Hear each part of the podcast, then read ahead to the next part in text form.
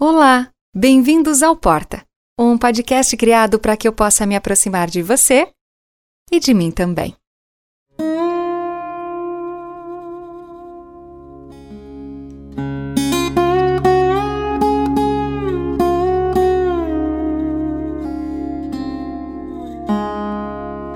Já dizia John Kennedy: a mudança é a lei da vida.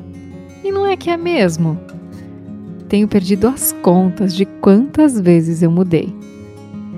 Mudei de cabelo, mudei a unha, mudei de carro, de cidade, de país. Mudei de emprego, de casa, de status de relacionamento, mudei a forma de me relacionar. Mudei meus gostos, mudei minhas opiniões, mudei por querer, sem querer e às vezes sem saber. Simplesmente mudei. Hoje já não vejo as coisas como via ontem, ou há um ano, ou há cinco anos.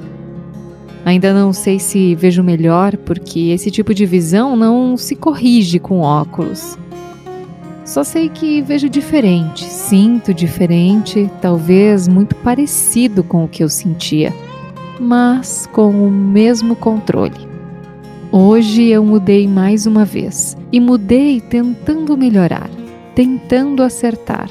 Mudei porque ficar estática não é do meu feitio. Mudei porque só assim o meu mundo segue girando e sempre dói um pouco, cansa um pouco dá uma insegurança, mas cria expectativa, me faz diferente. Mudei outra vez e mudarei quantas vezes mais forem necessárias, mas não vou parar de mudar, porque mesmo doendo, mesmo cansando, mesmo tendo que aprender tudo novamente, mudar é essencial, é vital. E mais uma vez, como diria Kennedy, é a lei da vida. Eu escrevi esse texto que eu acabei de ler há cinco anos e, coincidência ou não, me encontro diante de mais uma mudança significativa, de espaço físico pelo menos. E quantas reflexões vêm com isso, inclusive a minha mudança de posicionamento perante alguns trechos que eu mesma escrevi. Se você também pensa e vive pequenas, grandes mudanças diárias, vem comigo. Respira fundo, diminui o ritmo, aumenta o volume, põe um fone de ouvido e se aconchega, que o nosso papo tá só começando.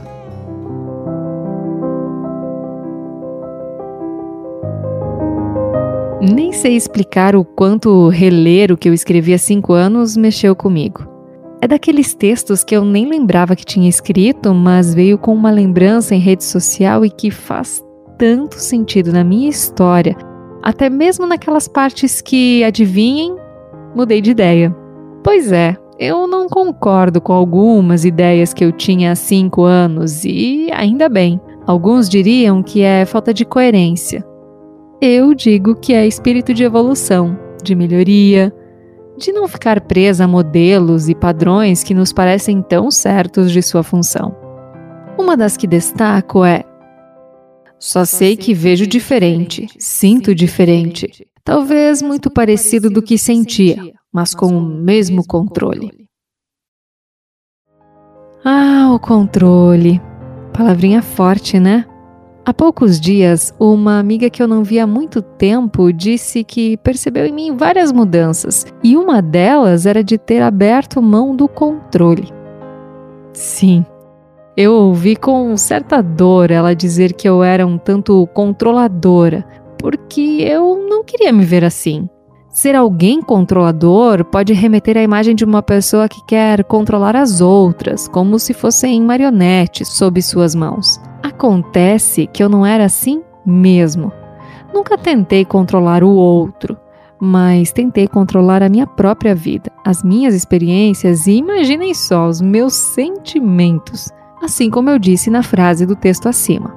Mas lá se foi a Gabriele passar por inúmeros processos, muitos deles bem difíceis e dolorosos até, para entender que a gente controla tão pouco, aliás, acho que nada nessa vida E aquilo que eu chamava de controle era, na verdade, apenas alguém que escondia tanto sentimento a sete chaves dentro do peito que chegou a hora em que foi preciso colapsar para soltar. Afinal, a cada vivência que eu não me permitia, por medo de tentar, por achar que não era o ideal ou que não era o que eu tinha planejado para ser ou para viver ou ter para o resto da vida, eu perdia partes dela. Sim, eu também já perdi muita oportunidade pelo simples medo de tentar. Porque não era seguro, porque não era controlável, porque eu tinha medo. Mas de momento em momento perdido, padrões se repetiam e eu continuava me sentindo um tanto perdida nesse mundo. Claro que é bom que se esclareça que eu não faço aqui apologia e responsabilidade em consequência. É preciso tomar alguns riscos, sim, mas avaliando também as consequências, pelo menos aquelas que podem ser mensuradas. Ou, como diz um amigo meu, é andar na montanha russa, mas com cinto de segurança. Eu vou tentar exemplificar. Você pode cuidar da tua saúde, ter uma alimentação saudável, fazer exercício físico, o que muito provavelmente vai te dar uma boa qualidade de vida. Mas isso não vai te deixar imune a todas as doenças. Pode sim te dar mais força para combatê-las. Mas controlar se você vai ficar doente ou não? Impossível. Isso vale para qualquer coisa que você queira controlar na vida trabalho, família, amizades, relacionamento, dinheiro. Você pode aprender como lidar, mas não tem controle sobre tudo o tempo todo. Por isso, é a gente que tem que estar pronto para mudar, aprender, reaprender, abrir mão, seguir o fluxo, de vez em quando ou sempre. Mas se a gente não tem controle de nada, o que a gente tem afinal? opção de escolha. Sim, a gente não pode controlar a vida, mas a gente pode escolher a partir do que ela oferta, das provocações que são boas e especialmente daquelas que doem, porque dentro delas sempre há potência. Entendi que não é apenas mudando de lugar, o trabalho, o ambiente, as pessoas ou a situação financeira que se muda a realidade. A gente precisa mudar como vê o lugar ou as pessoas, ou o trabalho, ou o dinheiro, para que viver possa ser melhor. Há que se esclarecer por aqui que ambientes saudáveis e dinheiro, por exemplo, são necessários. Ninguém pensa direito passando necessidade. Pessoas em ambientes tóxicos não se sustentam no longo prazo e matam a criatividade. Mas a questão da mudança de olhar é porque às vezes a gente taxa as coisas de uma forma que talvez elas não são realmente. Pode ser que apenas a nossa lente é que está um pouco embaçada. Afinal, também podemos ser tóxicos às vezes, hein?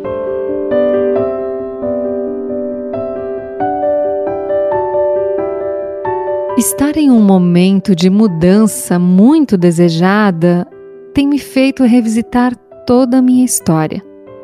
Claro que fica fácil, porque ao chegar nesse momento presente é que eu entendo todas as dores do passado. E claro, com a consciência de que novas dores vêm no futuro e tudo bem. Na hora que a gente sente, dói mesmo e a gente tem que deixar doer. Essa talvez seja uma das minhas causas hoje em dia. E ao olhar para minha história, eu vejo que essa mudança não é de hoje e também não é só minha. É, talvez eu tenha dado sorte. E talvez uma das maiores foi o fato de tanta coisa ter dado errado. Imagina se eu tivesse nascido em uma família rica. Imagina se eu sempre tivesse concordado com os meus pais ou eles sempre tivessem concordado comigo. Imagina se eu nunca tivesse brigado com o meu irmão. Imagina se o primeiro amor da minha vida, que eu conheci no auge dos oito anos de idade, tivesse gostado de mim também e eu não tivesse vivido um doloroso amor platônico. Imagina se o meu primeiro emprego fosse o único. Imagina se eu não tivesse sofrido bullying na escola, se eu tivesse passado naquele concurso público, se eu não tivesse mais voltado para o Brasil, se eu não tivesse mudado para uma cidade que nem estava nos planos, se eu não tivesse voltado a trabalhar em rádio, se eu não tivesse chutado tanto balde que eu tive que buscar depois, se o meu coração não tivesse sido quebrado mais uma, duas, três vezes, se eu não tivesse me sentido rejeitada outras tantas. Imagina, imagina se eu tivesse vivido situações traumáticas em diferentes fases da vida. Imagina só que vida perfeita? Sem graça? Outra amiga muito querida me disse que se sentia orgulhosa, que admirava o fato de eu nunca ter perdido a esperança em algumas mudanças. A minha resposta, talvez para a decepção dela, foi: Você acha mesmo? Eu perdi a esperança várias vezes. Eu achei que a vida fosse tomar outros rumos várias vezes.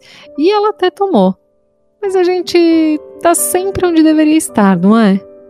Então, se tem outro aprendizado que eu compartilho, é: tá tudo bem você buscar o balde que chutou. A gente não precisa fazer escolhas para a vida inteira o tempo todo. Num dia você chuta o balde e diz: nunca mais eu faço isso. Nunca mais vou trabalhar na imprensa, ou em política, ou em empresa privada, ou no setor público, ou com a família, talvez. Depois de ter quebrado mais uma vez, você diz: nunca mais vou empreender, nunca mais namoro alguém tão diferente ou tão igual. Casar? Chega, nunca mais.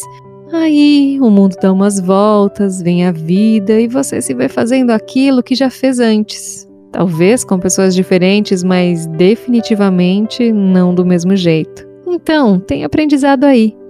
Desde que você não seja mais o mesmo. É como eu digo aos meus amigos: a vida é um eterno chuta-balde, busca-balde e tá tudo bem. Voltando ao meu revisar de trajetória, talvez alguém diga que as coisas ruins que aconteceram foram sorte ou livramento. E o que eu escolhi fazer a partir delas foi, sei lá, sorte também?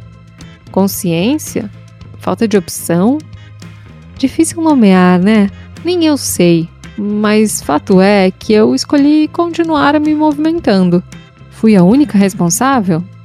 Claro que não. Muitas pessoas passaram por esse processo comigo, seja me acolhendo, seja me provocando em tantos lugares agradáveis ou nem tanto, que eu não acho que a gente deva se colocar no lugar de sou a única responsável, mas de sou também responsável pelas histórias que vivo e as que não vivo também.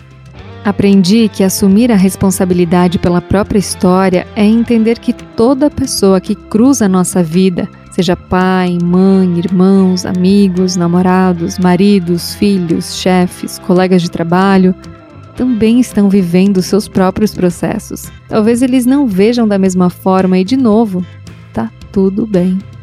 Sei que tenho melhorado muito porque me sinto melhor. Mas não pensem que eu sou uma pessoa assim tão especial, tão iluminada, tão bem resolvida. Apenas tenho resgatado a minha conexão comigo mesma. E isso tem me deixado mais forte. Tá, mas Gabi, como isso se construiu?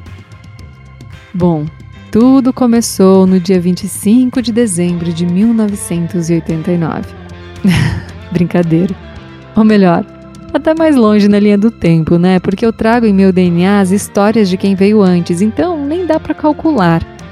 Mudanças significativas não acontecem de um dia para o outro. Você pode até relacionar os fatos. O dia em que nasceu, que casou, que teve filho, que mudou de trabalho, que ganhou um prêmio, que perdeu o emprego, que começou a fazer terapia, que separou, que reatou, que assumiu quem era, que decidiu viver sem carro, que resolveu comprar um, ou a casa própria, que mudou de cidade ou até de país. Acontece que você não precisa fazer tudo isso, com exceção da terapia, para perceber que a vida muda o tempo todo e a gente está mudando também, mesmo que esteja sempre no mesmo lugar. Então, que a gente mude para melhor, sempre em frente, mas vivendo no presente.